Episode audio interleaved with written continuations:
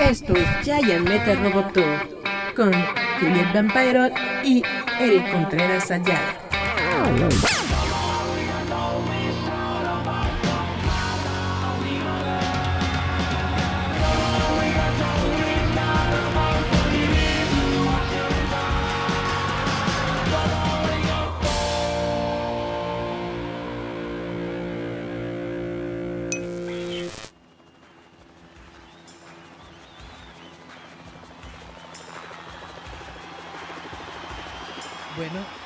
Según yo ya estamos conectados directamente aquí en Facebook y estamos transmitiendo en vivo para todos los que nos ven semana con semana. Como ya saben, este es el programa Giant Metal Roboto. Nosotros estamos iniciando el año con unas pláticas comiqueras en donde estoy yo tratando de tener precisamente contacto con personas que se dedican al cómic mexicano, proyectos mexicanos, todo esto. Y el día de hoy tenemos a Ángel Petka. Aló, aló. Hola, hola, hola, ¿qué tal? ¿Cómo están? ¿Cómo te va? Excelente, hermano. Gracias por invitarme. Perfecto, pues Ángel tiene varios proyectos, se ha dedicado a un montón de cómics, netamente es una de esas personas que ha estado en este medio desde hace muchos, muchos años y todavía le sigue dando. Ahorita lo más reciente que, que tiene es una escuela de dibujo que les recomiendo mucho, es Ars Vita, ¿verdad? Es correcto, es correcto, eh, Eric, es Ars Vita Studio. Espero que ¿Qué nos tal te visiten está pronto. yendo con esto, con la pandemia, todo esto? Cuéntanos. Fíjate que muy bien. Fíjate que la única diferencia es que al no ser clases presenciales, eh, cada profesor le ha abierto las puertas de su casa a los alumnos. Entonces se, se ha vuelto una, una sinergia más padre. Este, clases más, pues hasta más privadas, ¿eh? Porque ya no estamos en un aula, estamos desde nuestras salas, este, desde nuestro estudio, desde nuestra cocina, estamos y, y de igual forma con los chicos. Entonces, esta, ¿sí te has adaptado bien a las clases virtuales? Sí, fíjate que sí. Y este, y, y lo voy a decir muy chistoso porque para mi edad, este, digamos que es algo nuevo, pero nos adaptamos y nos acoplamos muy padre. Pues eso está muy genial y justamente quería platicar contigo porque netamente yo tenía como esa, pues esa duda, ¿no? De, de, de por ejemplo, proyectos como el tuyo, que precisamente se dedica a estar en un, en un lugar que necesita de gente y pues no sabía cómo, cómo te estaba yendo. Mira, gracias a los dioses nos está yendo bien. De hecho, te voy a comentar algo. Nos está Ajá. yendo mejor que el año pasado antes de que cerráramos la escuela. Eso está genial. Está bastante bien. Y sobre todo, y sobre todo la tranquilidad de que no te estás arriesgando y no estás arriesgando a los chavos. Claro que sí. Bueno, ¿nos puedes platicar un poco de las clases y los cursos que se dan en la escuela? Claro, con muchísimo gusto. Mira, tenemos un curso que entre nosotros le llamamos el curso básico. Es el de dibujo, manga y cómic. Y, y es como nuestro tronco común. Ajá. Y es donde los chicos aprenden desde cero. Es un curso progresivo. Van avanzando bloque tras bloque. Y tiene una duración de un año. Al cabo de ese curso, los chicos pueden este, optar por diferentes especialidades, como lo es creación de cómic, eh, entintado, dibujo digital, dibujo e ilustración digital, macabro, hentai y arte erótico, y por supuesto animación 2D. Yo supongo que al que todos le entran es al hentai, ¿no? Fíjate que preguntan mucho, pero ya al final como que se acuerdan de que papá paga. ¿Y qué es eso de hentai, mijo? O mija, ¿no? Entonces, sí se detienen un poquito por eso. Entonces, por eso, eh, por tal motivo el curso, pues, es este para mayores de edad. Claro, es lo que te iba a preguntar. ¿Qué, qué edades son las que manejas? Uy, mira, ahorita lo estaba platicando con, con los chicos de clase porque acabo de terminar una clase. Ajá. Hemos tenido alumnos muy chiquitos, ¿eh? desde 10 años. ¿Y si le entran bien a la dibujada? Sí, fíjate que sí les cuesta un poquito de trabajo, pero le echan ganas y es lo importante. Que no se aburren, no se desesperan y, y le echan muchas, muchas ganas. Sí, son muy comprometidos. Es justamente... Pues es una muy buena edad para, para comenzar a hacer todo esto. Sí. Y hablando de cómics y todo esto, cuéntanos qué tal le ha ido en general a, a toda la onda del cómic en, en estos días, en estos años. Mira, lo que yo he visto, lo que me ha tocado presenciar, sí es un cambio, eh, si bien progresivo, pero en, en los últimos dos años yo creo, el cambio ya fue más violento, más contrastante, de emigrar a estas plataformas digitales. Ya el papel, pues ya, pues ya solamente para coleccionistas De plano. de plano y te lo pongo así este si vas a comprar una revista es porque quieres eh, el objeto para tenerlo en tu librero para tenerlo en una vitrina pero ya es un objeto de colección y esto yo lo veo en los cómics este novelas gráficas o compendios o estos ómnibus que, que, que está sacando editorial Televisa Ajá. pero ya publicaciones periódicas de cada 15 días, cada mes, no, ya no. Yo creo que ya no, ya no costea. Por ejemplo, los chavos que están ahorita en tu escuela no te han comentado nada sobre, sobre los cómics. Ellos todavía compran en, en físico, en papel o en digital o cómo está la onda. Antes de esta última, de este último semáforo rojo, Ajá. este, los ch- muchos chicos estaban comprando pero manga. Ajá. Con Panini, Eh, ¿no? Exacto.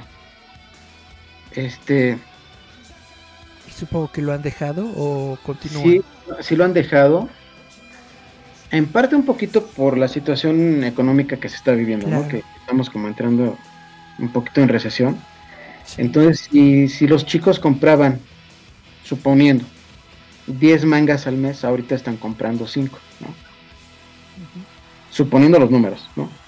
Ahorita están comprando menos. Lo están comprando en línea, lo están descargando, lo están este, intercambiando, porque también ha estado muy padre que, que con tus amigos en redes sociales te intercambias el libro, te intercambias la novela, el juego. Está muy padre. Pues eso es muy interesante. ¿Has, por ejemplo, visto estas plataformas que existen como Webtoon? Sí, sí hemos visto la, la plataforma, este, algunos colegas ya están ahí Ajá. y pues es otra herramienta para hacer llegar este el cómic a más gente. ¿Si te interesa ese tipo de plataformas o estás tú interesado en algún momento en hacer algo para la web? Pues fíjate que aunque no esté interesado, pues ya es el medio, ya es el, el- el- el- método que nos queda. Porque Así de traba- plano. Sí, porque mira, trabajar este cómics este en físico sí es ya, ya, ya es muy caro. No es que sea imposible, no estoy diciendo que sea imposible, pero se ha vuelto más caro y por ejemplo, incluso esto que te voy a decir lo, lo comento en clase con mis alumnos. Ajá. Este, y les ha funcionado. ¿Qué les funciona? Que comienzan el cómic, bueno, comienzan su cómic en redes sociales, en plataformas, etcétera, y al cabo de un tiempo eh, generan ellos un compendio. Imprimen 100 o 1000 ejemplares de ese cómic que ya te lo sabes de memoria este, por internet, pero con un plus, que puede ser el final, o pueden ser apéndices, pueden ser notas de creador, pueden ser este, dibujos de artistas invitados. Y eso lo sacas en físico. Lo sacas obviamente a una convención, a un evento. ¿Y qué crees? Se vende. ¿Y cómo lo sacan? ¿De, de, su bolsillo en un Kickstarter o cómo? Pues mira, ya hay muchas opciones. Este, en un principio, este, algunas exalumnas lo estaban haciendo, pues, este, entre de su bolsillo y entre la misma inversión de, de sus cómics en línea. Porque desde que puedes, desde que subes tu cómic o algo tuyo a redes sociales o a plataformas, eres capaz de capitalizarlo. Puedes hacerlo. Hay, un, hay montones de formas para capitalizarlo. Entonces, lo que te va cayendo, estas chicas este, lo, lo, lo, lo emplean pues para imprimir su compendio, su volumen de colección y te estoy diciendo de una capitalización este, normal, ¿no? Oye, inscríbete aquí a mi, a mi Patreon. Ve, tenemos, tenemos Patreon, tenemos PayPal para cuando te piden comisiones o te piden la página en alta. Suscripciones. Este, hay un montón de formas. Este, y ahorita precisamente con la pandemia, te lo juro, no dejo de descubrir plataformas nuevas, métodos distintos. El medio se está diversificando de manera brutal y maravillosa. Porque es lo que está pegando, ¿no? Como toda la gente se está dando cuenta que ahorita la onda es netamente digital, pues están comenzando a crearse más plataformas digitales. Exacto. O sea, fíjate, no sé si te acuerdes, en agosto cuando iniciaron las clases, Ajá. Eh, eh, ese día lunes se cayó Zoom. Se cayó el Zoom. De plano. Este, hasta fue noticia y se cayó el Zoom porque precisamente fue el día en que comenzaban las clases. Y todo el mundo estaba ahí. Exacto. De ahí que ya hay más plataformas. Por supuesto. Y bueno, eh, dejando un poco la escuela y todo esto de lado, Tú has estado desde hace varios años entrándole al cómic mexicano. ¿Puedes platicarnos un poquito sobre tu experiencia? ¿Cómo lo has visto? ¿Cómo iniciaste? ¿Cómo, cómo ha evolucionado todo esto? Mira, comencé hace años, finales de los 90, pero fue mi formación. Este, ayer di una, una, una plática este, un poquito referente a Oscar González Loyo. Y es que yo comencé mi formación en, pues en la tienda que tenía allá en satélite, ¿no? Ajá. Y, posteriormente en la Alteña. Este, ahí con el papá, Oscar González Guerrero, que en paz descanse. Sí. Pues aprendí todas, todas, las mecánicas, este, la, el trabajo editorial. Este, y ya después, al, entrar a la universidad, comencé a hacer mis pininos en editoriales chiquitas, en fanzines. Este. Después conocí un guionista con el que estuvimos ya haciendo un proyecto pues más sólido que, es, que fue Academia Estelar, la imagen que, usaste como publicidad. Así es. Este. Con Nacho. Con Nacho Ignacio Loranca, al que le mando un, un saludo. Este, y ese proyecto nos lo aceptaron en Edito Póster. Exactamente, te estoy hablando del año 2000, me parece. Año 2000. Hace 21 años. 21 años. Este, y pues sacamos varios tomos, varios ejemplares este, individuales de, de Academia Estelar. Cuando se cancela el título, continuamos, pero en Conexión Manga y en Dibujarte, porque sí, sí habíamos generado público, ¿no? Ajá. Habíamos generado público y bueno, terminó su ciclo, eh, terminó ese pequeño ciclo de Academia Estelar y ya yo entrando a la editorial, porque yo entré ya a la editorial, edito póster de lleno,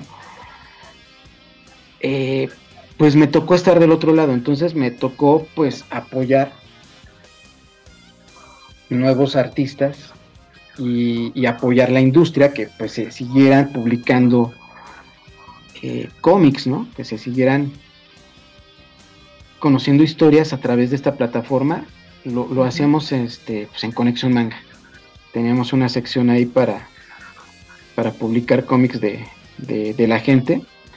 Y yo seguía aprendiendo, entonces este, publicaba también pues mis tiras cómicas, este, algunos cómics ahí mismo, pero la prioridad era que la gente metiera cosas nuevas.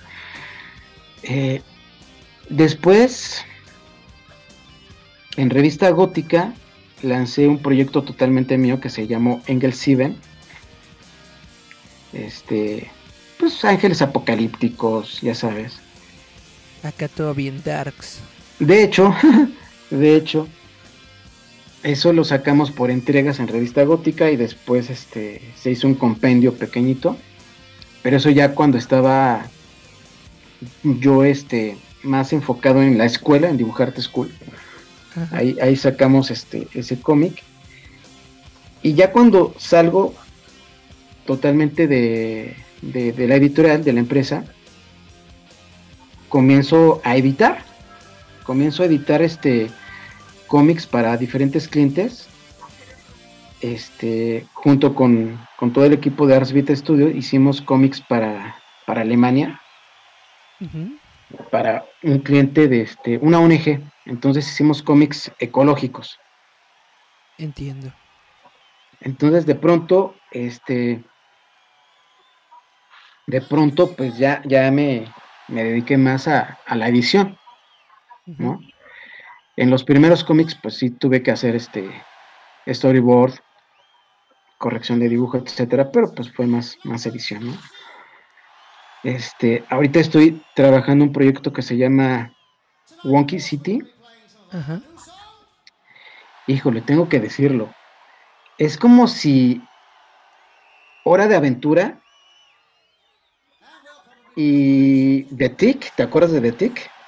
Sí. La garrapata. Bueno, es como si The Tick y Hora de Aventura hubieran tenido sexo sucio. Así es la historia, está, está increíble. ¿Cómo se llama? Wonky City. Todavía no sale.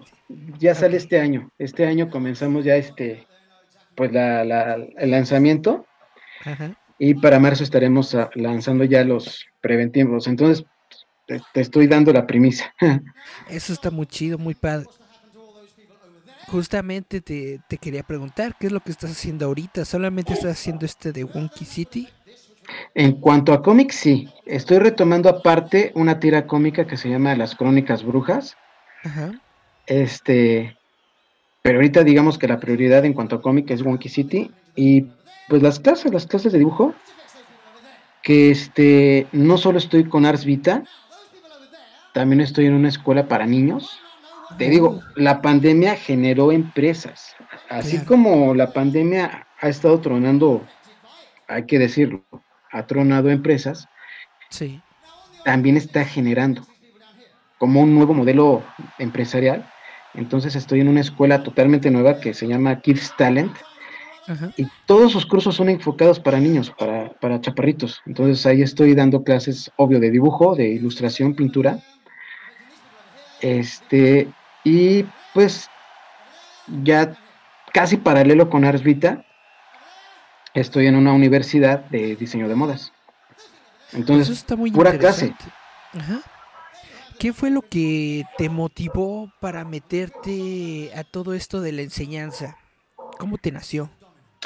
Fíjate, esto casi nadie lo sabe a mí me tocó, bueno, cuando yo estudié en la universidad me tocó la huelga, la huelga grande del 99 al 2000. Ajá. Entonces, en ese, en ese periodo me invitan a, dar clases, bueno, maestro suplente en una preparatoria, en una preparatoria privada, y me gustó, me gustó muchísimo la docencia. Este, se levantó la huelga, terminé la universidad, comienzo a, comienzo a trabajar en, en, Edito Póster. O sea, se dio todo en ese momento. Termina la huelga en la UNAM, entró a trabajar a la, editorial. Entonces, pues, dejo la preparatoria, donde la estaba haciendo de maestro, pero me quedó mucho ese gusanito de la docencia. Entonces de ahí que, por ejemplo, en, en, Edito Póster, pues siempre anduve yo en las convenciones. O sea, tú ibas a, una TNT, a una mole, en el stand de, de, Edito Póster, pues siempre me veías a mí, ¿no? Este. Con la maruchan. Con la maruchan, exacto. Con la maruchan y la coca. O el kelpi, ya cuando, cuando entró el kelpi. Este. Y, y luego en las convenciones, pues también me tocaba dar conferencias, que a fin de cuentas, pues son clases, ¿no? Muchas veces la conferencia era una clase muestra, entonces les pedías a los chavos o ya llevabas tú el material de lápiz y papel. A ver, chavos, vamos a dibujar. ¿Les gustó? Vénganse, ¿no? Y es una actividad que hemos mantenido en, en Ars Vita. Este, y, sí, te lo, te, te lo juro, la docencia me, me, cambió la vida, me encanta, porque también estás cambiando vidas. Para bien. interesante. Para bien. Pues para bien, para mal, mientras hagan cómic, yo creo que eso es chido. Y es que fíjate, ahora sí que en mis tiempos, pues no habían escuelas de dibujo. Este. No. No habían, no habían. Y menos de cómic. Menos, o sea, este. Les decías a tus papás, quiero hacer cómic, pues te decían, te vas a morir de hambre. Sí, me lo dijeron. Te lo dijeron, me lo dijeron, pero ahorita ya no se los dicen a los chavos, porque ya los papás tienen otra conciencia. Ah, pero porque ahorita si les dicen algo a los niños, sí. los demandan. Los demandan, sí. Les das un ataque de ansiedad. Exactamente. Bueno, pero algunos, otros no. Entonces, Pero sí, este, yo, yo, yo también estaba diciendo desde niño que quería hacer cómics y todas estas ondas. Y pues lo más cercano era el diseño gráfico. Y en diseño gráfico realmente no te lo enseñan. No. Te podrías tal vez meter a, a pintura, una onda así en, las academias, en la de San Carlos. Quizá. En San Carlos, en, el claustro. Pero también tenías la bronca de que pues, eran escuelas caras o, la academia muy cuadrada. Todavía la fecha, todavía la fecha, te lo juro, llegan chavos de San Tengo una alumna de San de, del claustro, perdón, del claustro. Tengo, no, no, te, no te miento, tengo ahorita una alumna egresada del claustro de Sor Juana en letras. Y las cosas que me platica la chica, pues sí es una formación muy cuadrada, a pesar de que estás pagando pues es la, la onda institucional, ¿no? Te meten forzosamente pues la ideología del lugar en donde estás. la técnica. Y, lo triste, por ejemplo, en el caso de esta chica, este, menosprecian, menosprecian en esta institución el género fantástico. La literatura fantástica la menosprecian. Ahora imagínate, ahora imagínate cómo consideran el cómic con los millones que ha ganado eh, Tolkien y su familia. Tolkien, Rodal, todos los que quieran, ¿no? La, este nota que se metieron el, Lewis con las crónicas de Narnia. Exacto, este G. este, ¿Cómo se llama? JJ. Eh, bueno, el de Juego de Tronos. Juego de Tronos, sí, este, George Martin. George Martin. George Martin. Sí, o sea. La de Lana. Exacto, exacto, exacto, pero no, no lo ven. Y es un problema que está muy permeado en México. Es muy cierto. Entonces, este, no, e independientemente, ¿no? La chica, pues una, una, carrera que tiene algo que ver con esto, ¿no? Pero otros alumnos que llegan de secundario prepa, estás dibujando, estás así, este, cotorreando con eso. A ver, chavos, vamos a dibujar una Juana de Arco. ¿Quién es esa? ¿Eh? A ver, espérate, no manches. Oigan, vamos a dibujar, este, no sé, a, Maximiliano, ¿no? Cuando lo... ¿Quién fue ese? Ah, espérate. No, pues diles que mejor Naruto. No, ese sí lo conocen, pero pues, si no conocen lo otro, una de dos. O neto no pones atención, o, si tu, o tu escuela sí tiene un problema. Y es lo segundo. ¿Tú crees? Sí. ¿Tú crees que es un problema de la educación en México? Pues, Fuertes declaraciones, señor. pues. Sí, sí, yo creo firmemente que sí es un problema de educación aquí en México.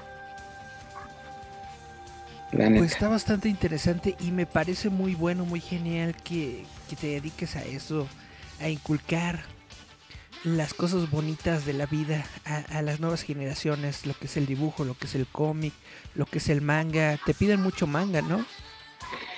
Fíjate que ahorita ya no, ¿eh? No me lo vas a creer, ¿El pero, cómic también? pero sí le están entrando durísimo al cómic.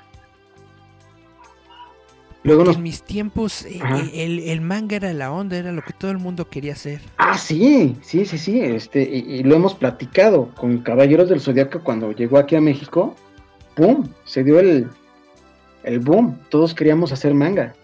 Sí, yo me acuerdo, pero ¿sabes qué creo? Que esta vuelta de tuerca se la debemos un poquito al cine de superhéroes. Ah, tienes toda la razón. Yo creo que desde Spider-Man, desde X-Men y pues ahorita con el MCU, este, el DCEU, es- yo creo que sí le debemos un poco a ellos, ¿eh? Quieren sacar sus superhéroes para que llegue a un estudio y les haga la película. Y está chido, está padrísimo. Hemos estado apoyando a, chavos que llevan sus proyectos a Netflix. Ah, eso está muy genial. Les ayudas a hacer su. ¿Cómo se llama? Su book. Su book o su Biblia. Ajá, Biblia, exacto. Porque además de dibujo, te dedicas, bueno, hay en el currículo también animación, hay impresión en 3D, moldeado en 3D, hay un montón de cosas, ¿no? Sí, sí, sí, todos los profesores en Aras Vita somos profesionales en, en- en- en la rama. Yo no hago mucha animación, pero pues ya le estamos también atorando. Ajá. Este, pero tenemos una profesora que es increíble. Adriana Reséndiz, también le mando un saludo. El, profesor Powers es el encargado del departamento de modelado 3D en ZBrush. Y también, este, junto con el profesor Emilio Popli, son los encargados del departamento de Hentai. Chan, chan, chan. Ajá. Entonces, este, pues sí, todos, todos los profesores estamos ahí capacitados para, para estos temas. Lo, como lo platicaste, ¿no? Sí, llevo años, este, estuve años trabajando en la, la- en la industria editorial y de ahí que pues apoyamos a los chicos con lo que es creación de cómics, guion, narrativa gráfica, todo pa- para que vayan armando sus proyectos. Y te lo juro que funciona, tenemos exalumnos ya viviendo de esto. Wow. Eso era antes impensable, poder vivir de, de la dibujada, ¿no? Era impensable, pero el que busca encuentra. El chiste es encontrar a la gente que quiere cómics. Y ahí están. Ahí estamos De todos. que existen, existen. Exacto. Bueno, Suelen nos dice, saludos, señor Ángel Petka, tengo sus cómics, los sigo desde Conexión Manga. Hola, gracias. Y Marco Sáenz dice, la educación se ha simplificado, lo que hace que a veces se olvide el contexto. Exacto. También Marco Sáenz dice, por eso no se conoce más a personajes históricos. No, hay personajes históricos y pues este contextos actuales. No se Cultura comprende. General, ¿no? Cultura general, sí.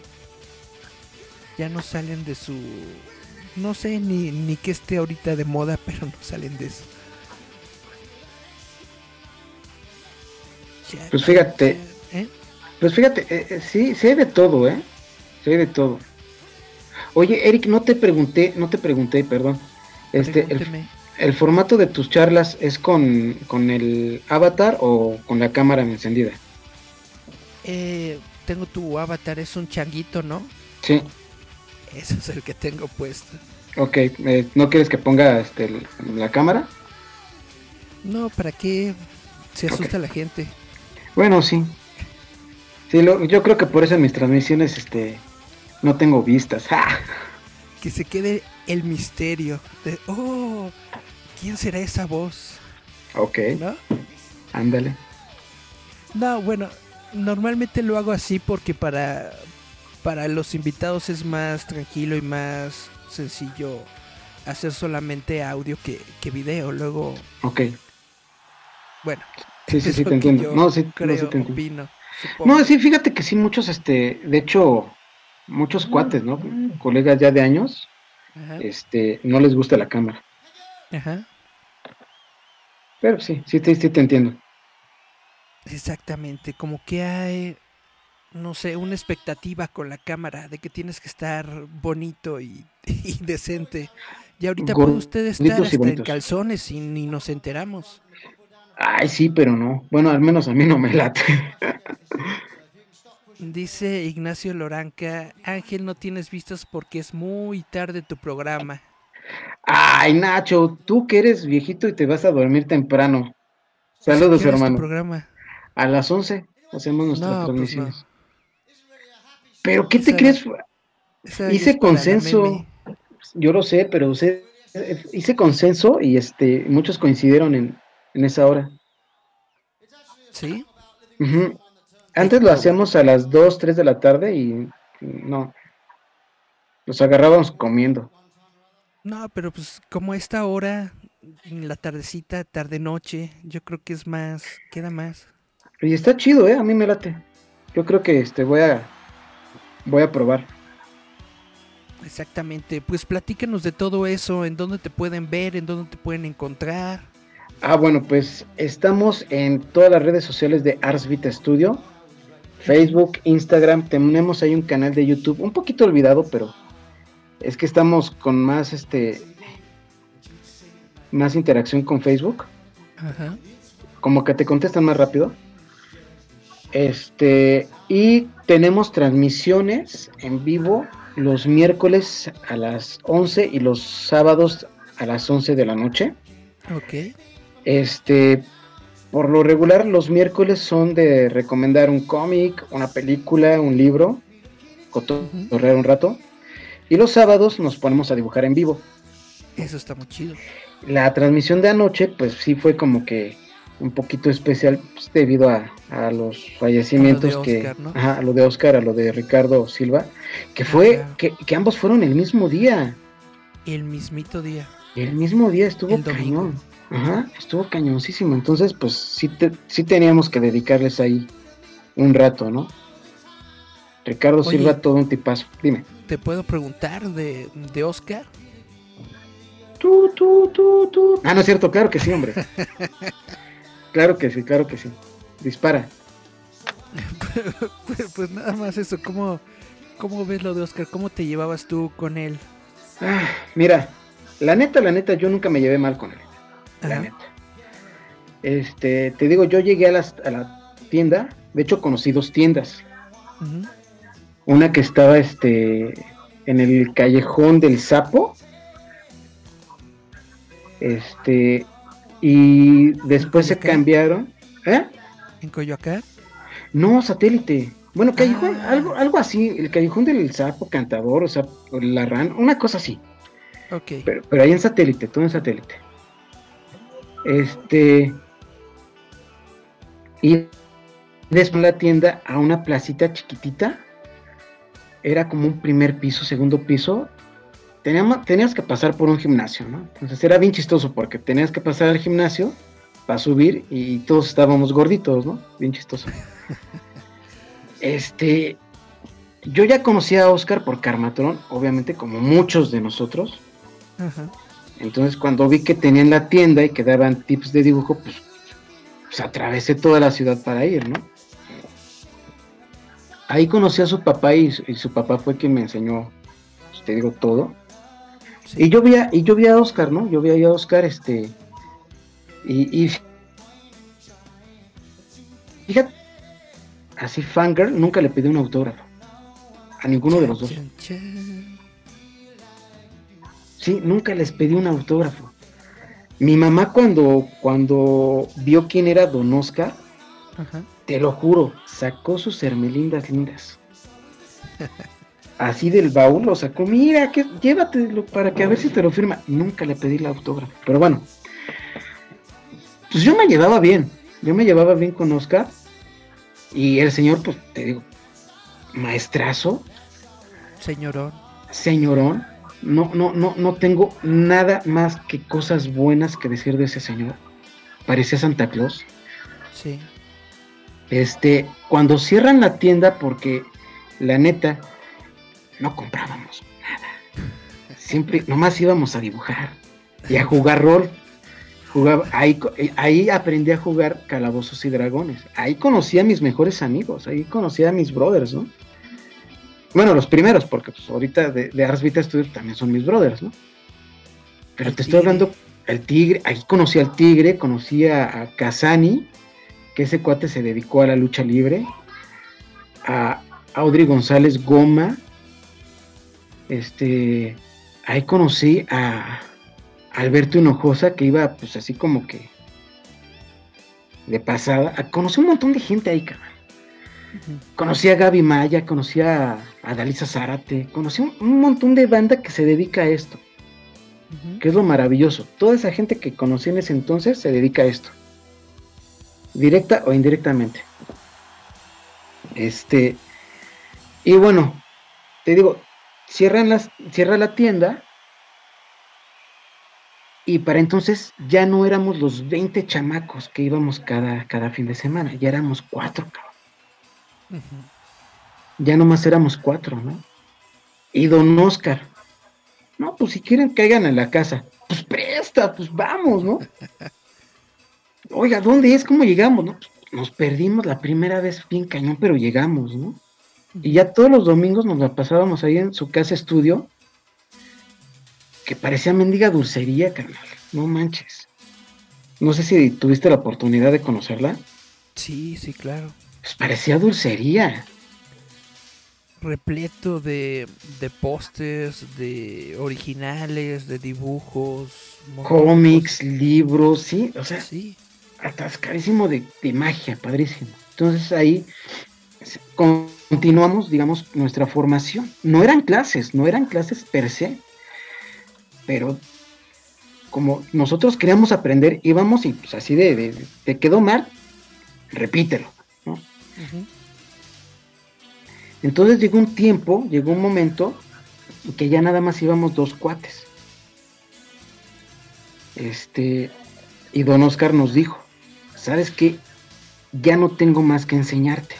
Ay, güey. Sí. Así me lo dijo, me lo dijo don Oscar. ¿Sabes qué? Ya.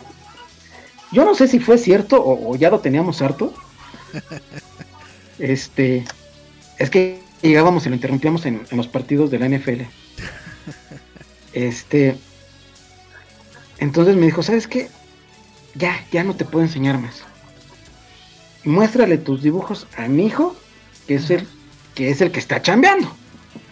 Para ese entonces don Oscar ya se había retirado profesionalmente. Entonces, pues era nada más una, una clase de gurú. Entonces, pues va, paso con su hijo.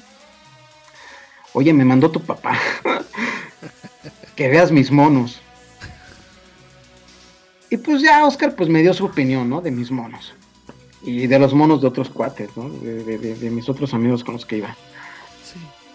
Entonces, pues nos... Ahí aprendí algo bien chido, ¿no? El guion de prueba. ¿Sabes qué? Les voy a dar un guion de prueba.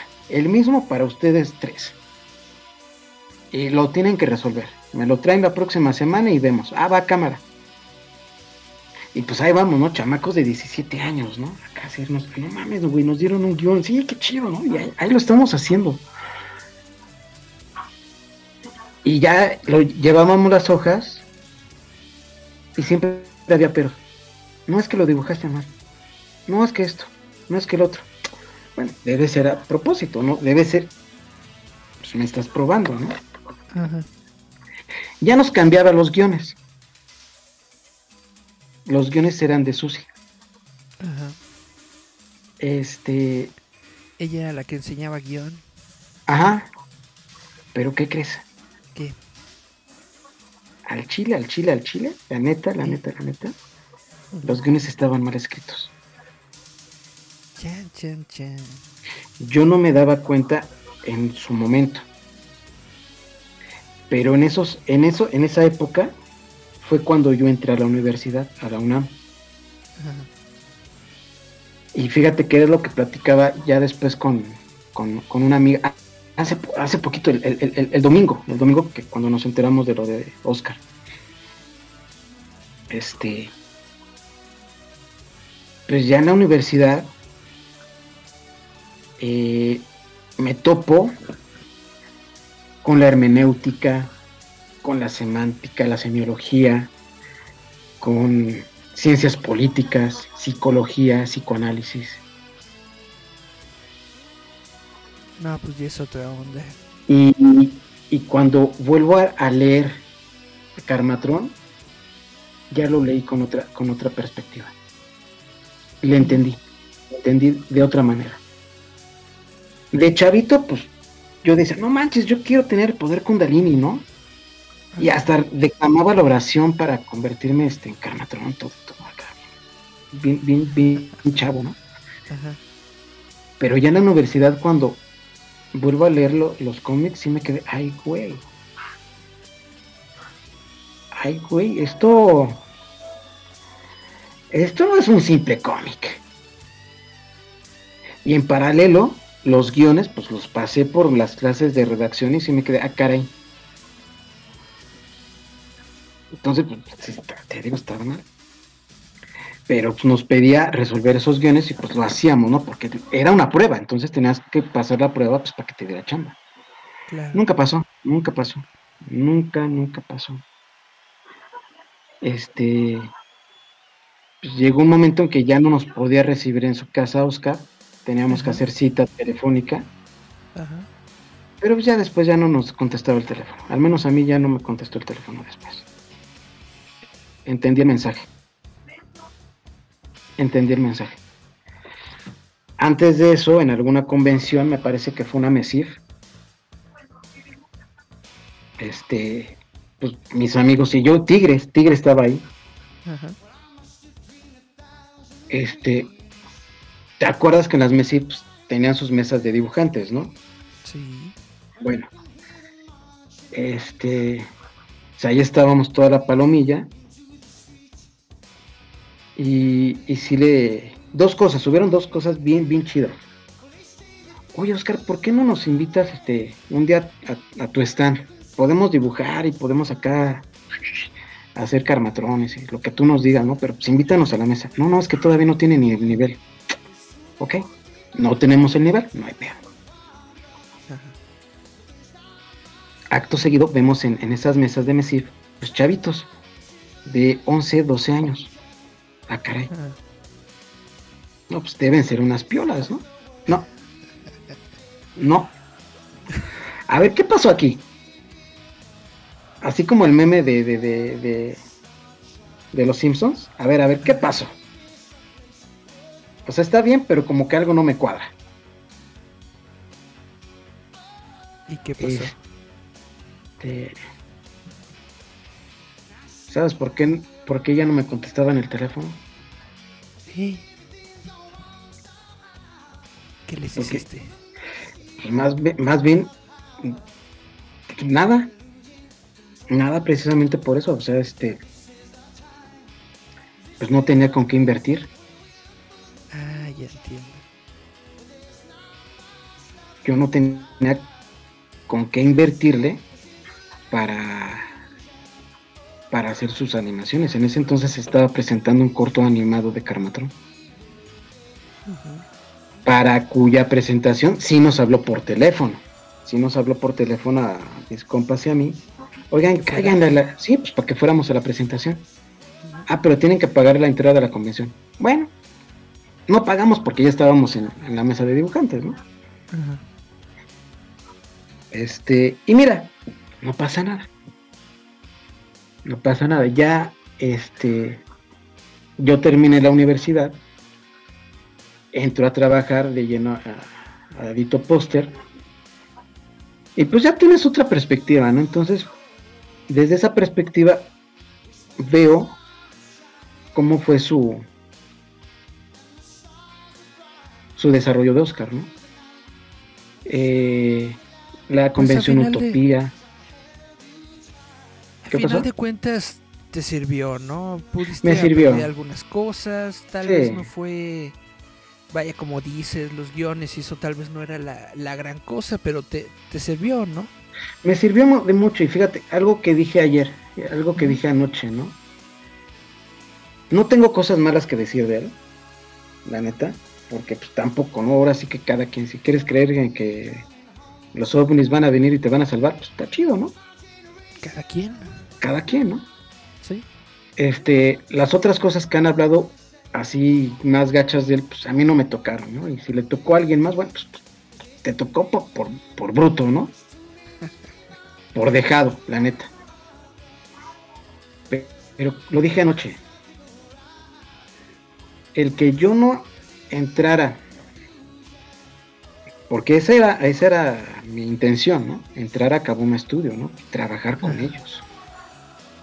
Porque si te lo pintaban así ¿Sí? pero no entré. De haberlo hecho, quizás Aras no existiría. Probablemente no, porque estarías centrado y enfocado solamente en Karmator. Tú lo acabas de decir, y tú lo acabas de decir, porque proyectos que iban y venían, pues era Carmatron, era Carmatron. Que, que hicieron el cómic de Blue Demon Jr., bueno, pero era para financiar a Carmatron, finalmente. Exacto. que se hicieron el, el- el proyecto de RBD, pues era para financiar a Carmetron. Entonces, te digo, ya yo vi su viaje con otra perspectiva, ¿no? Hubieron cosas que no me latieron, obviamente no me latieron. En una TNT, fíjate, este, este está bien chispa. En una TNT eh, imprimí unos como flyers, unos volantes, con una instrucción, una instrucción de cómo presentar un portafolio, porque este, pues a la editorial nos llegaba un montón de, de gente, ¿no? Con sus portafolios, y muchos llegaban con su, con su libreta de cuadro chico, ¿no? Ajá. Eh, Oye, güey, pues es que así no se presenta un portafolio. Dibujas chido, pero pues hazlo así, así, así. Entonces, para ahorrarme todo el chorote, ¿sabes que Lo escribo, le doy un diseño bonito, lo imprimo y lo reparto en las convenciones. ¿no? ¿Ves algo ma- malo ahí? Pues no, Pues no, ¿verdad? es nada más para apoyar a los chavos, ¿no? Exacto, bueno, entonces, este, eh, eh, en una TNT, después de años de que pues, no me pelara, pues pasó al stand, pues, me saludó. Sí. Hola, ¿cómo estás, güey? Bien, bien. Y un compa, un compa me- con el que estaba en la mesa, me dice, oye, ¿viste? ¿Te diste cuenta que, güey? Se llevó unos flyers. Ah, pues para eso son, ¿no? Sí. Pues para eso, para eso eran, ¿no? Digo, está chido, ¿no? Y Juan Flores, eh, el, el- el- el director de... Fíjate cuán- de, qué, de qué época te estoy hablando, ya había fallecido don Arnulfo, Ajá. y Juan Flores en una de esas agarra y me dice, oye, nos están echando popó por High Five y por MySpace. Uy, cuando había Hi-Fi en MySpace. Ajá. Oye, está pasando esto. Oye, ¿quién es este señor? Ah, chis. Ay, güey. O sea, ¿no le pareció que estuviéramos dando esa instrucción para cómo presentar un portafolio a nuestra empresa? Ajá. Entonces fue como que, bueno, cada quien. Nunca le reclamé ni nada, ¿no? Ya en las convenciones yo creo que hasta, la neta, yo lo evitaba, ¿no? O él me evitaba, no lo sé. Pero eh, la verdad, pues, nunca me llevé mal con él. O al menos creo que nunca me llevé mal. Si él se quedó con una impresión mía, pues, pues como muchas otras personas, ¿no? Pues sí, cada cabeza es un mundo, ¿no? Y cada quien sabe pues las broncas que tiene y la y las ondas por las que se enoja y por las que se pelea. Realmente sí, yo no le veo nada de malo a tu a tu guía para el portafolio. Pero pues bueno, nos dice Ignacio Loranca, personalmente no creo que dejar sus creencias así al solo está bien. Precisamente por esas ideas que le evadieron de la realidad fue que tristemente se enemistó prácticamente con todas las personas del medio. Una pena, ya que no creo que haya sido una mala persona, solo que no vivía en la realidad y esta lo superó. Fíjate que sí, eh, te digo que con, su, con sus proyectos me di cuenta de, de, eso precisamente, ¿no? De que este... Mira, también lo platiqué con otro colega, Henry. Henry dijo que tenía propósitos muy loables, pero los métodos, los medios, quizá no eran los más inteligentes. No los mejores o peores, no eran los más inteligentes.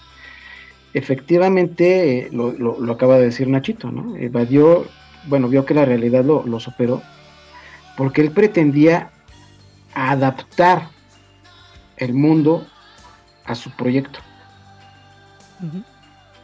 Cuando pues, es al revés, y eso creo que lo enseñamos en cualquier escuela. Tienes que adaptarte al mundo. Exacto. Y tienes que adaptarte a los tiempos. Exacto. Y justamente, pues como lo estabas diciendo, ¿no? Ya los tiempos han cambiado muchísimo y ahorita lo que es, lo que antes era el cómic ya no es lo de ahorita. Ahorita en lo que está todo el mundo enfrascado, pues es en lo digital. Es tal vez en hacer publicaciones, pero en publicaciones pequeñas. Publicaciones ya prácticamente fundadas por los fans, ¿no? Por los fanáticos. Crear un, un grupo de fans que te ayude a realizar esas publicaciones. Una comunidad. Una comunidad.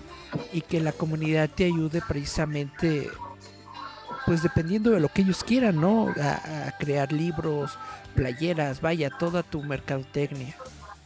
Exacto. Exacto. Pues está muy padre la plática y me, alegra mucho que me hayas platicado pues al menos un poquito sobre, sobre Oscar y sobre tu, tu vivencia con él. ¿Nos puedes de nuevo decir en dónde podemos encontrarte a ti y, la escuela de Arsvita? Claro que sí, Eric. Mira, estamos en, nos encuentran Arsvita, así dos palabras, A-R-S-V-I-T-A, Arsvita. En Facebook, con V este, nos encuentran en Facebook, Instagram y YouTube, Twitter también. Google My Business, también ahí nos encuentran en Google. Este, y pues las clases, las clases son en línea. Tenemos dos modalidades, que son las clases en vivo. Para estas clases manejamos varios horarios. Por lo regular son la mañana y en la tardecita, terminando a las 6 de la tarde. Este, y la otra modalidad es el sistema abierto, porque obviamente hay gente que por la escuela o el trabajo no pueden, este, no coinciden los horarios. Entonces el sistema abierto es tal cual como la prepa abierta, a su propio ritmo, y tienen acceso pues obviamente a, la mejor instrucción de dibujo y asesorías personalizadas. Eso está muy padre. Bueno, nos dice Ignacio, Ángel cuenta la anécdota del Santo Claus que nos rechazó el señor Flores. Pero ¡Ay, no! Estuvo bien loco, no, no, no, no. Ese Nacho quiere ver el mundo arder. No, pues este, Nacho era guionista ahí en Vanguardia, digo, en Edito Póster antes de ser Vanguardia. Este, era guionista y yo era monero. Entonces, este, en las publicaciones de chicas trabajadoras, este era un guion donde pues, había una, una duendecilla, este, pues muy hot, muy nasty, ¿no? Y el cómic, la historia abría con esta duendecilla, pues dándole este a Santa Claus. Así decía el guion. Así decía el guion. Entonces, cuando don Arnulfo, que en paz descanse, este, revisa los cartones, suelta una carcajada, pero que cimbró todo el edificio de ahí de Santa María de la Ribera. Una carcajada de Santa ahora sí que de Santa Claus. Pero después de, ¿qué será? 10 segundos de carcajada, 20 segundos de carcajada, la corta de lleno. No, esto no es posible, esto no se puede publicar. es un santo. Ay, sí, es cierto. Santa Claus, pues es un santo, ¿no? No puedes mostrarlo de esa manera. Y pues ya, tuvimos que cambiar, este, que fueron dos páginas, Nacho, creo fue. Dos, tres páginas tuvimos que cambiarlas. Pero lo maravilloso fue la, primero la carcajada de Don Arnulfo, porque le encantó el chiste. Yo creo que la imagen le, le, pareció graciosísima. Y es que sí era graciosa, pero que, un señor se, se, dobló de la risa. ¿Eh? debo tenerla en algún lado, debo tenerla en algún lado. Pero no, el señor, te lo juro, se dobló de la risa. Si no la tengo yo, debe tenerla Nacho, espero. Este, y pues ya. Este, tuvimos que corregir la página, pero lo chistoso fue eso. Primero se carcajeó y después nos sapeó. Vaciadísimo. Pues está muy chido. Bueno, pues ya nos estamos acercando a una hora más o menos de, plática. Muchas gracias por, pues, por haberte tomado todo este tiempo. Eric, pues es un gustazo. Dice Victoria Negrete, saludos Ángel, Nacho, qué gusto toparte por acá. Ignacio dice sí, como dos páginas. Fue la primera vez que no revisó un guion. Nos dio total libertad y nos pasamos. Sí. Hola Victoria. Pues bueno, muchísimas gracias de verdad Ángel, muchas gracias por haber participado en estas pláticas, espero que, te haya gustado. A mí me encanta, pues Eric. Un placer saludarte. Las puertas de Roboto están siempre abiertas para ti, para lo que tú quieras. Gracias, Carlos. Cualquier cosa que tengas que, decir, que, fomentar, que, que charlar, lo podemos hacer acá. Gracias, Eric. Sabes que también Arsbit es tu casa y, vienen muchas cosas. Entonces, si podemos trabajar este, juntos, va a estar mejor. Vamos a darle. Vientos. Y bueno, para todo el resto de, de público bonito que nos está viendo a través de Facebook, pues voy a hacer una pequeñísima pausa y regreso con notas ñoñas.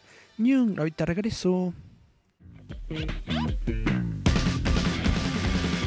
Escúchanos a través de Spotify, Apple Podcast, Google Podcast, Anchor, iVoox, Radio Public y Breaker.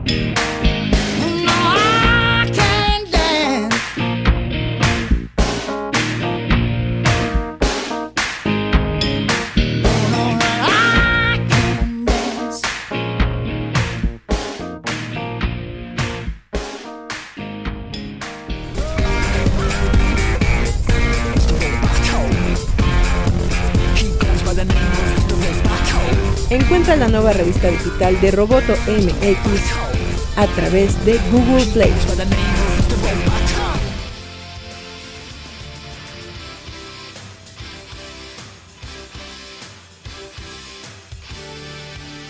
Aló, aló, aló. Si me escuchan. Bueno, pues muchas gracias a Ángel por la plática.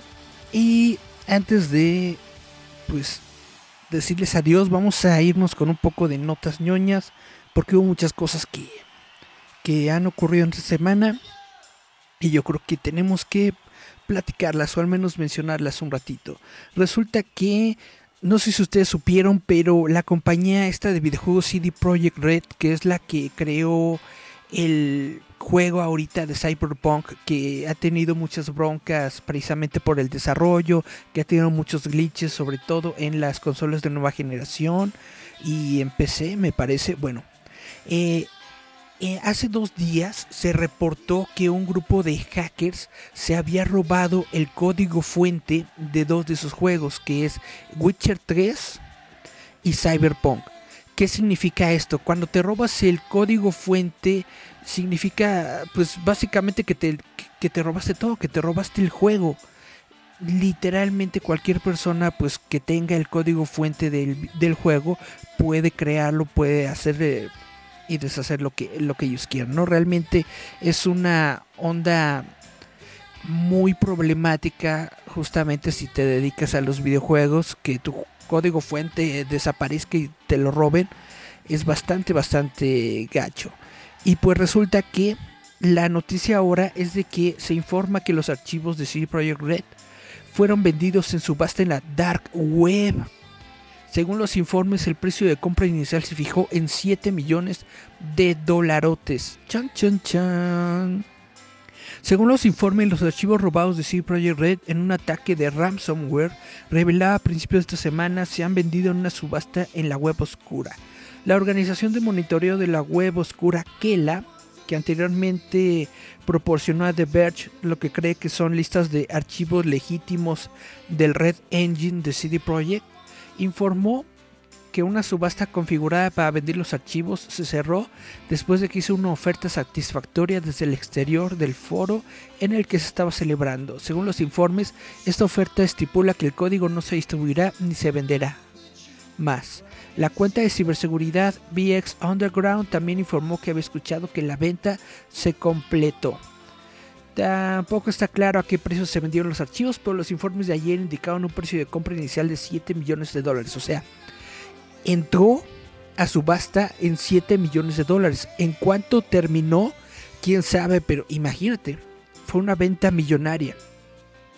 Eh, proporcionó a IGN una captura de pantalla traducida de un foro separado con fecha del 10 de febrero en el que el supuesto vendedor Red Engine dice que CD Projekt Red debería pagar el Blitz. El Blitz es una tarifa de compra por adelantado. Y bueno, en este momento no podemos verificar si esto es cierto. CD Projekt dijo públicamente que no pagaría ningún rescate. Y en un informe con la ayuda de que ayer The Verge explicó que la subasta requería un depósito para ingresar. Y las ofertas comenzaban en un millón de dólares, subiendo en incrementos de 500 mil dólares. VX Underground también informó que se había publicado el código fuente de Went ese es otro, otro de los juegos de, CD Projekt Red. Lo que podría haber sido una prueba de que los archivos estaban disponibles antes de la subasta. Si bien aún no está confirmado, varios expertos en ciberseguridad han señalado que el ataque de ransomware proviene de un grupo llamado Hello Kitty, según el título y el contenido de la nota de rescate publicada en CD por CD Projekt Red después del ataque. Pues está muy cañón esto. Que una. Pues un grupo de hackers llegue a tu compañía, bueno, a tus servidores, bla, bla, bla, etcétera, y se robe tu código fuente, está muy, muy, muy cañón. Netamente, ahorita a CD Projekt le está lloviendo sobre mojado. Si no es las ondas por sus. Por los glitches en sus juegos, resulta que les roban y bla, bla, bla. Netamente está muy cañón ahorita el asunto con CD Projekt Red. Y en noticias de cómic, porque luego dicen que ni hablo de cómic. Doctor Doom se une a los Guardianes de la Galaxia. Chun chun chun. Marvel Comics está ampliando enormemente la alineación de los Guardianes de la Galaxia este año y aunque la mayoría de los miembros son veteranos del equipo, en una encarnación u otra hay un nuevo recluta que nunca hemos visto, el Doctor Doom. Esta nueva lista se presentará en el transcurso de varios meses a partir de Guardians of the Galaxy número 13 en abril. Hasta abril, bueno, ya son dos meses, no, no sé. No, no, febrero, sí, ya dos meses, bueno.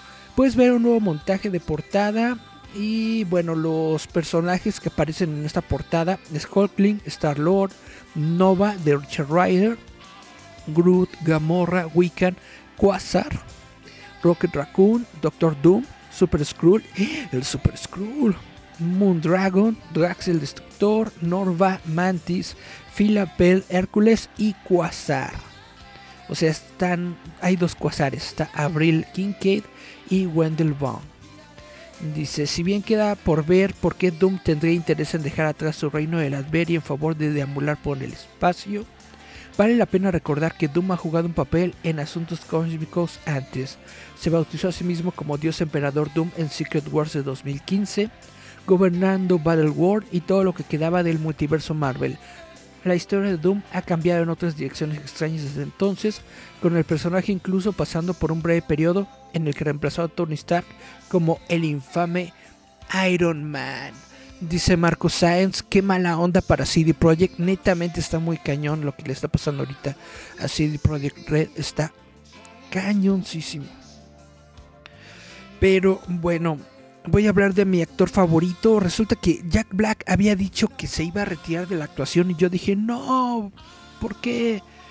Después de la última película de Jumanji, dijo que probablemente se iba a retirar de la actuación, pero el día de hoy nos enteramos que Jack Black se une al reparto de Borderlands como Claptrap.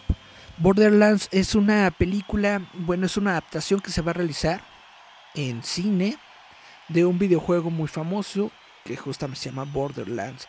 Y bueno, Lionsgate ha anunciado que Jack Black ha sido elegido como Claptrap. En la próxima película de acción en vivo de Borderlands, Black proporcionará la actuación de voz para un robot amarillo que durante mucho tiempo ha sido visto como la mascota de la serie Borderlands.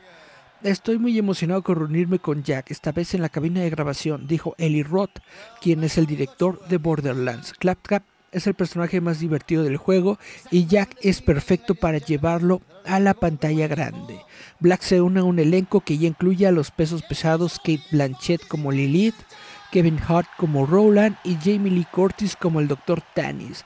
El año pasado, Eli Roth también dijo que esperaba que los fanáticos que también se, alegraran, se agregaran al elenco como extras que pueden ser eliminados de forma humorística. Pues está muy interesante. A mí lo que me importa es Jack Black. A mí me gusta mucho lo que él hace.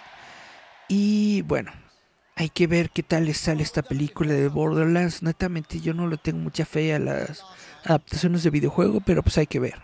Está involucrado Jack Black y eso no puede ser algo malo. Ahora les voy a hablar un poquito sobre Pokémon y es que resulta que McDonald's en estos momentos está realizando una campaña por el aniversario de Pokémon, el 25 aniversario de Pokémon, en donde están dando tarjetas coleccionables. Pues resulta que McDonald's anima fuertemente a los restaurantes a prevenir la acaparación de tarjetas de Pokémon de los de las cajitas feliz de McDonald's. Ustedes ya saben cómo es la onda.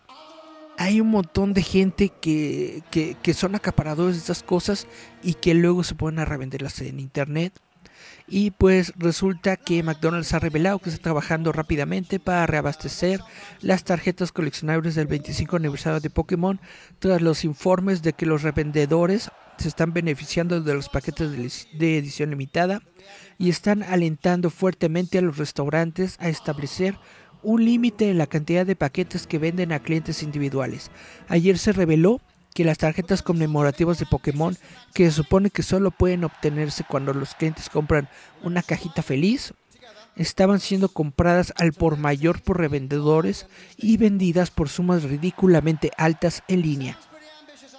En algunos casos las cajas completas de los paquetes se publicaron en sitios como eBay por más de 1.500 dólares. Yo creo que netamente hay unos fans de Pokémon que, que, que, que sí están este, Federicos de la cabecita. Bueno, o, tiene un montón de dinero, dice Marcos. Eso es por el tipo que compró 30 cajitas feliz. Pues no sé cuántas cajitas compró, pero hay fotos de, de publicaciones en eBay en donde cajas enteras de, de tarjetas las están vendiendo. Dice, nos encanta ver la pasión de los fanáticos por nuestra promoción por tiempo limitado que celebra los 25 años de Pokémon, con una demanda tan significativa de nuestras tarjetas promocionales y algunos fanáticos incluso haciendo todo lo posible para obtenerlas. Estamos trabajando para abordar la escasez y también alentando firmemente a los restaurantes a que establezcan un límite razonable en la venta de cajitas feliz por cliente. Queremos ofrecer la experiencia completa a tantas familias como sea posible y ayudar a garantizar que todos puedan ingresar al divertido mundo de McDonald's. Bueno. McDonald's confirmó que la compañía está trabajando con su cadena de suministro para ayudar a reabastecer en los restaurantes que se han agotado los paquetes de tarjetas de Pokémon y dicen que no aprueban la reventa de los de los paquetitos de Happy Meal con fines de lucro. Sin embargo, algunos restaurantes aparentemente podrán ofrecer compras de paquetes independientes en casos no especificados. Dice, se ofrecerán cajitas feliz con juguetes de respaldo si los restaurantes se quedan sin tarjetas coleccionables de Pokémon y McDonald's dejó en claro su política de que las cajas llenas de juguetes no deben venderse a los clientes y que los juguetes deben ser distribuidos en las tiendas por los empleados solamente.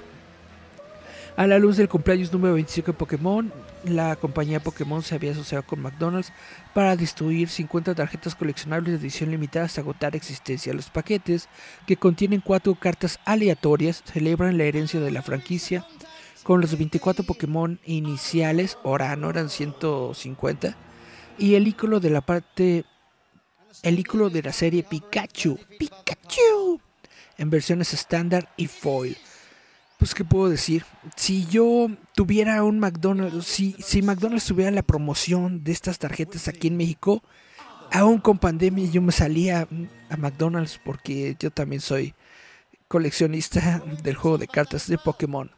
Dice Marco Sáenz, eso es por el tipo que... Ah, ya lo había leído. Compró 30 cajitas feliz. Pues está cañón. Está cañón. Permítame tomar un vasito, perdón, un traguito de agua. Y ahorita continúo.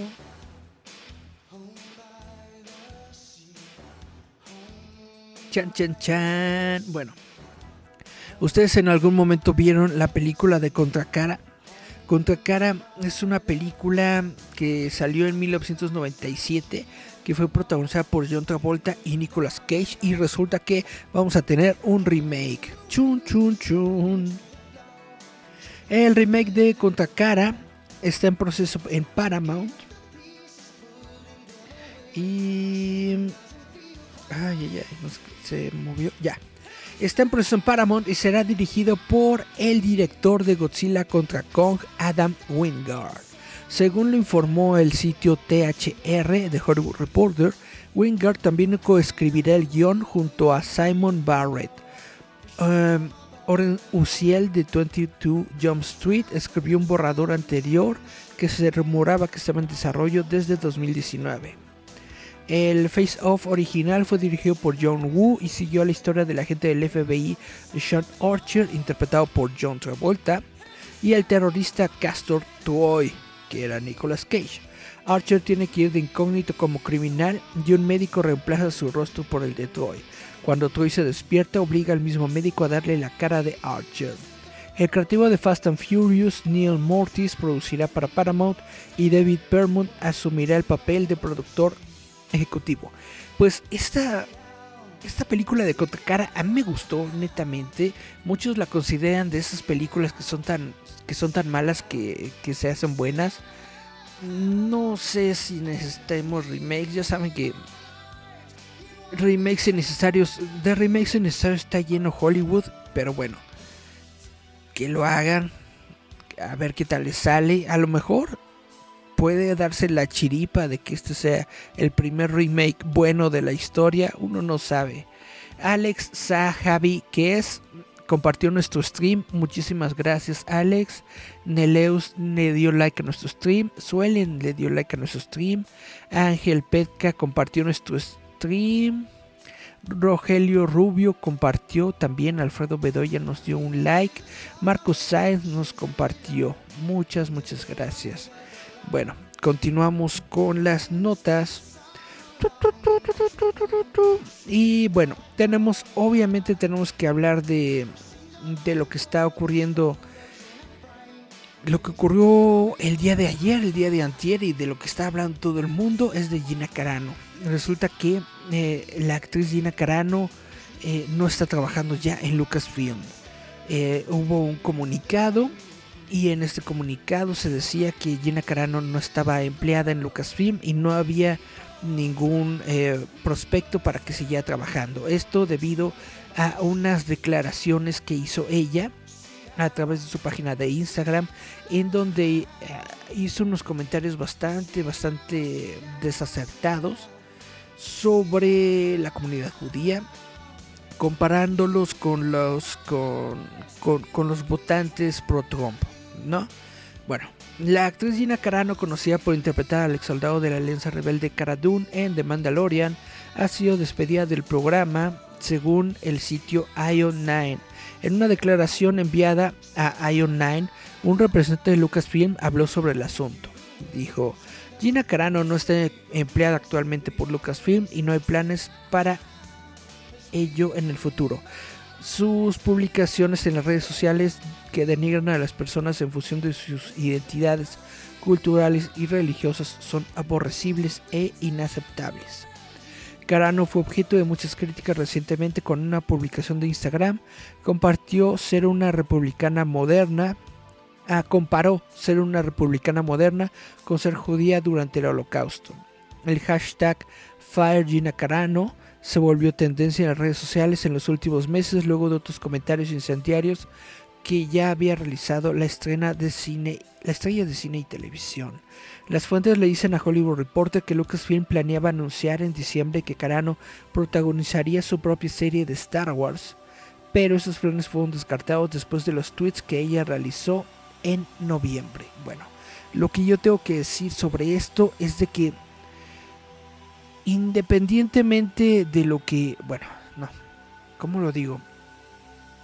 Gina Carano está en todo su derecho de decir tonterías. Es decir, está en todo su derecho de dar su opinión, aunque sea una tontería, aunque sea algo tonto, aunque sea algo muy bobo.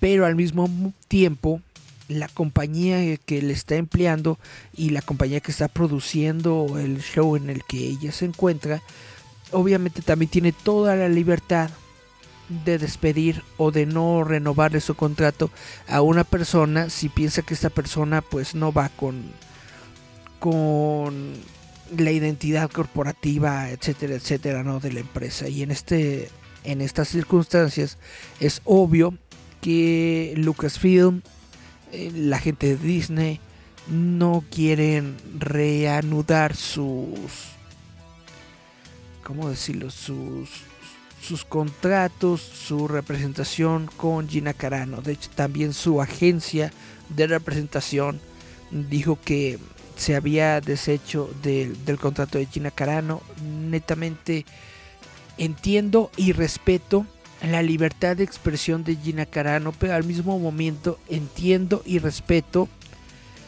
que la empresa diga no más, no la voy a emplear más precisamente porque hay muchas personas que se enojaron y que están descontentas y a disgusto con los comentarios de Gina Carano. Y netamente lo que, lo, lo que más le interesa a, a Disney es el dinero.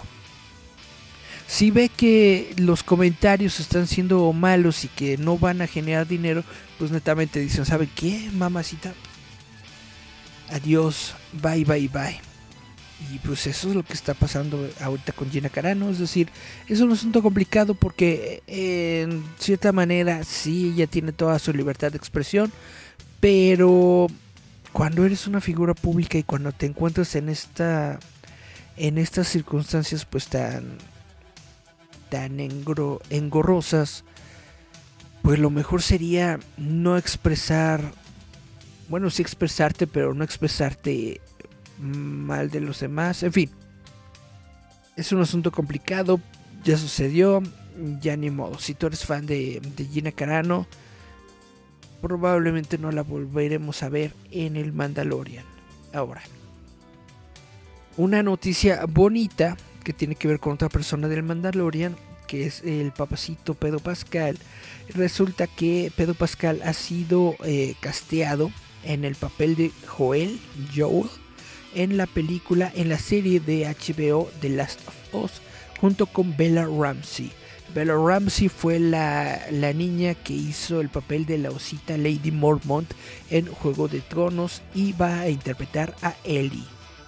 Dice, la última adaptación de la serie de Last of Us en HBO ha elegido a Pedro Pascal como Joel y Bella Ramsey en el papel de Ellie, ha confirmado el sitio Variety.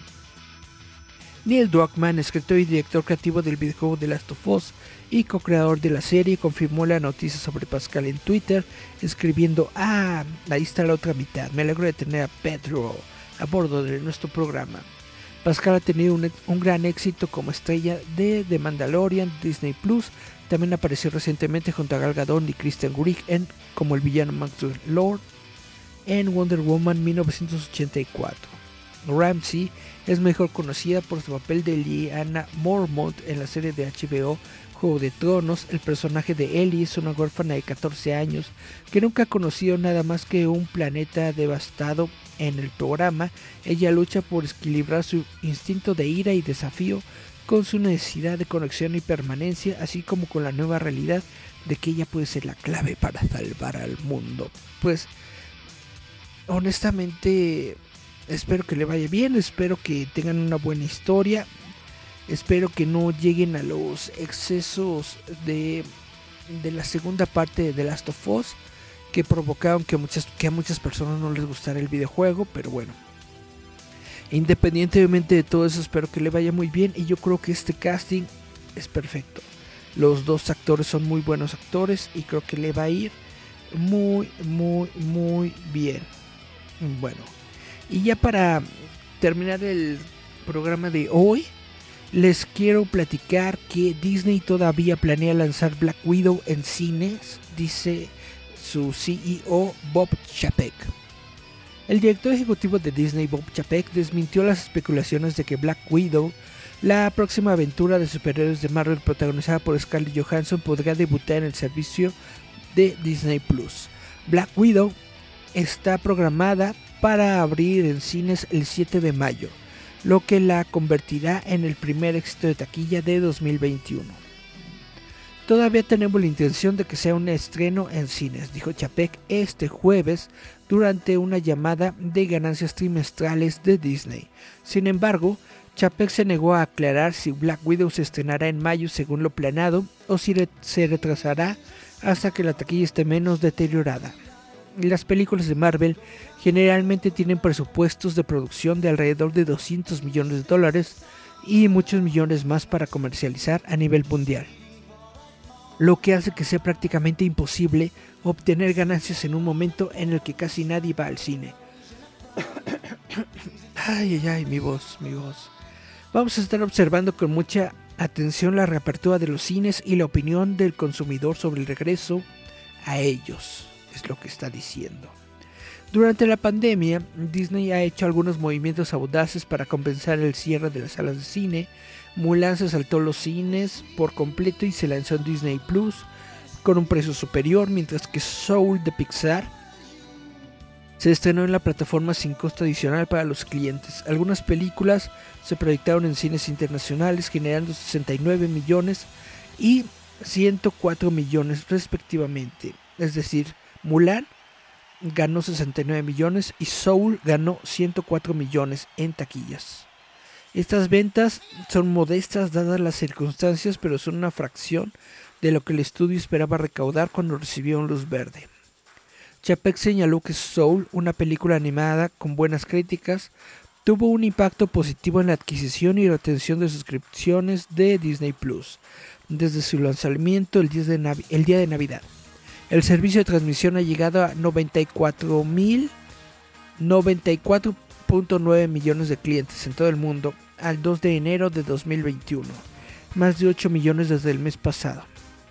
Dice Soul, fue un gran éxito con nuestra base de suscriptores. Netamente, todo el mundo ha visto Soul y yo creo que a todo el mundo le, le gustó Soul. Eso es algo muy padre. Chon, chon, chon. Pues bueno, chavitos, esto es lo que yo les tengo para platicar el día de hoy en el programa de Giant Metal Roboto. Espero que les haya interesado, espero que les haya gustado lo que estuvimos platicando el día de hoy. Espero que les haya parecido ameno el programa, entretenido. Y muchas gracias de nuevo a Ángel Perca que estuvo con nosotros platicándonos casi una hora durante la primera parte de este programa. Y bueno, sin más por el momento, yo creo que me despido. Soy Eric Contreras. Ya saben que nos pueden escuchar todos los domingos en la versión de audio en la que le pongo musiquita y todas estas ondas a este programa. Nos pueden escuchar los domingos a través de Spotify, Apple Podcast, Google Podcast, Anchor.fm. Estamos en Amazon Music, en iBox, en Radio Public y en Breaker.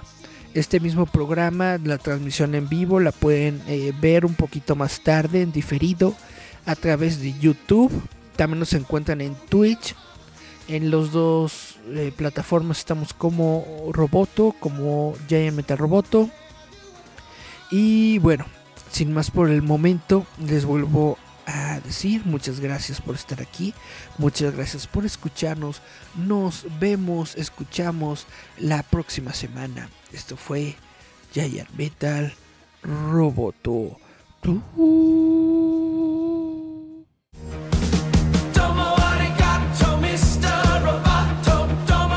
Esto es Giant Metal Roboto.